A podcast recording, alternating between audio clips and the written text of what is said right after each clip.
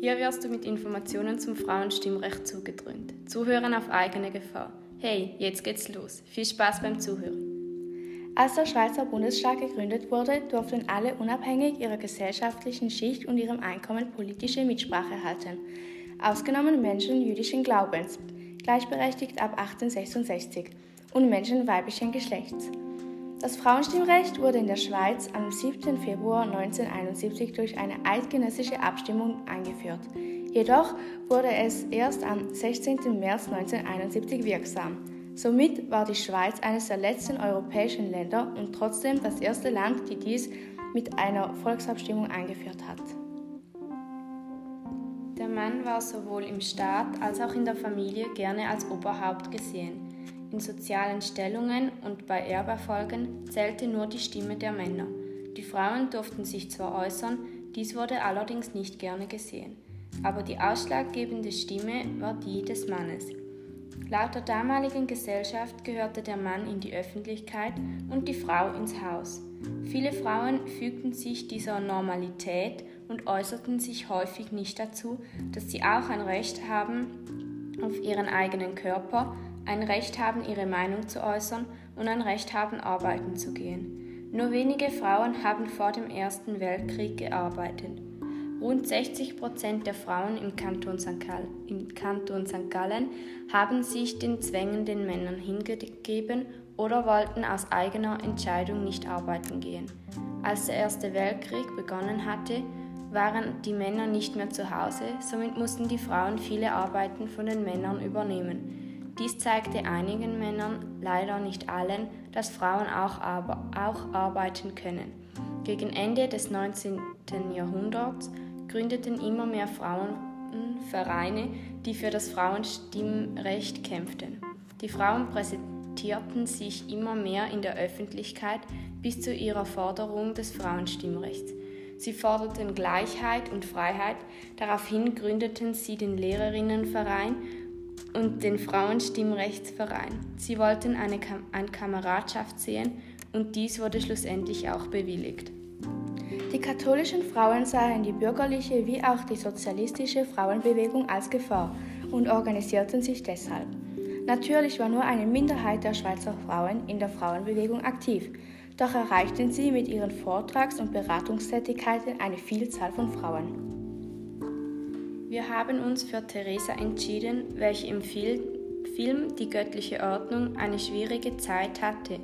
Davon werden wir euch jetzt mehr erzählen. Die Gesellschaft sah sie als schlechte Mutter, da ihre Tochter nicht der Norm entsprach.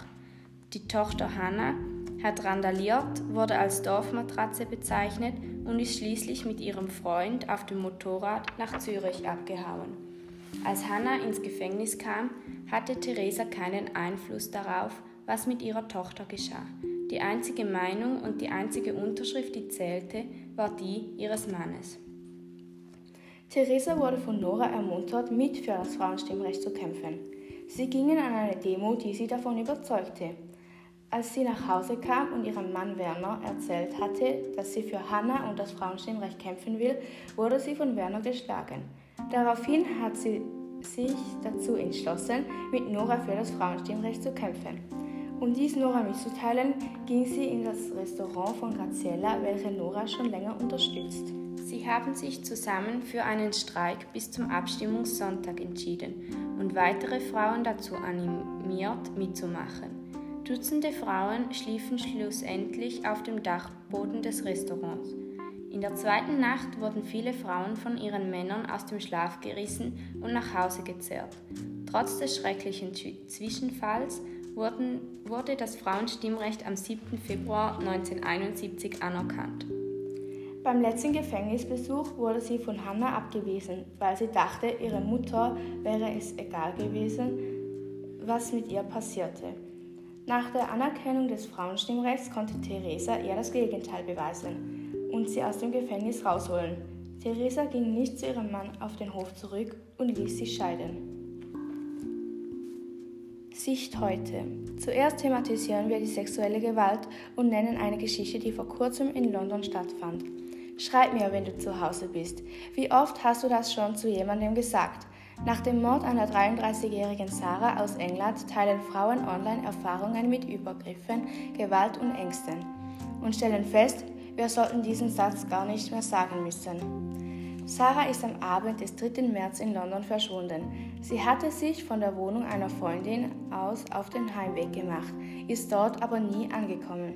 Das letzte Lebenszeichen von ihr soll das Foto einer Überwachungskamera sein, das sie auf dem Heimweg zeigt.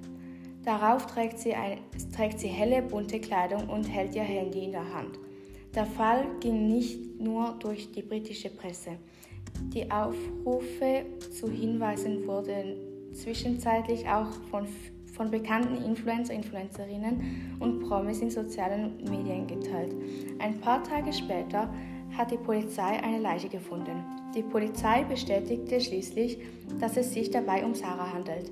Sie wurde auf dem Weg nach Hause entführt und ermordet. Tatverdächtig ist ein Londoner Polizeibeamter.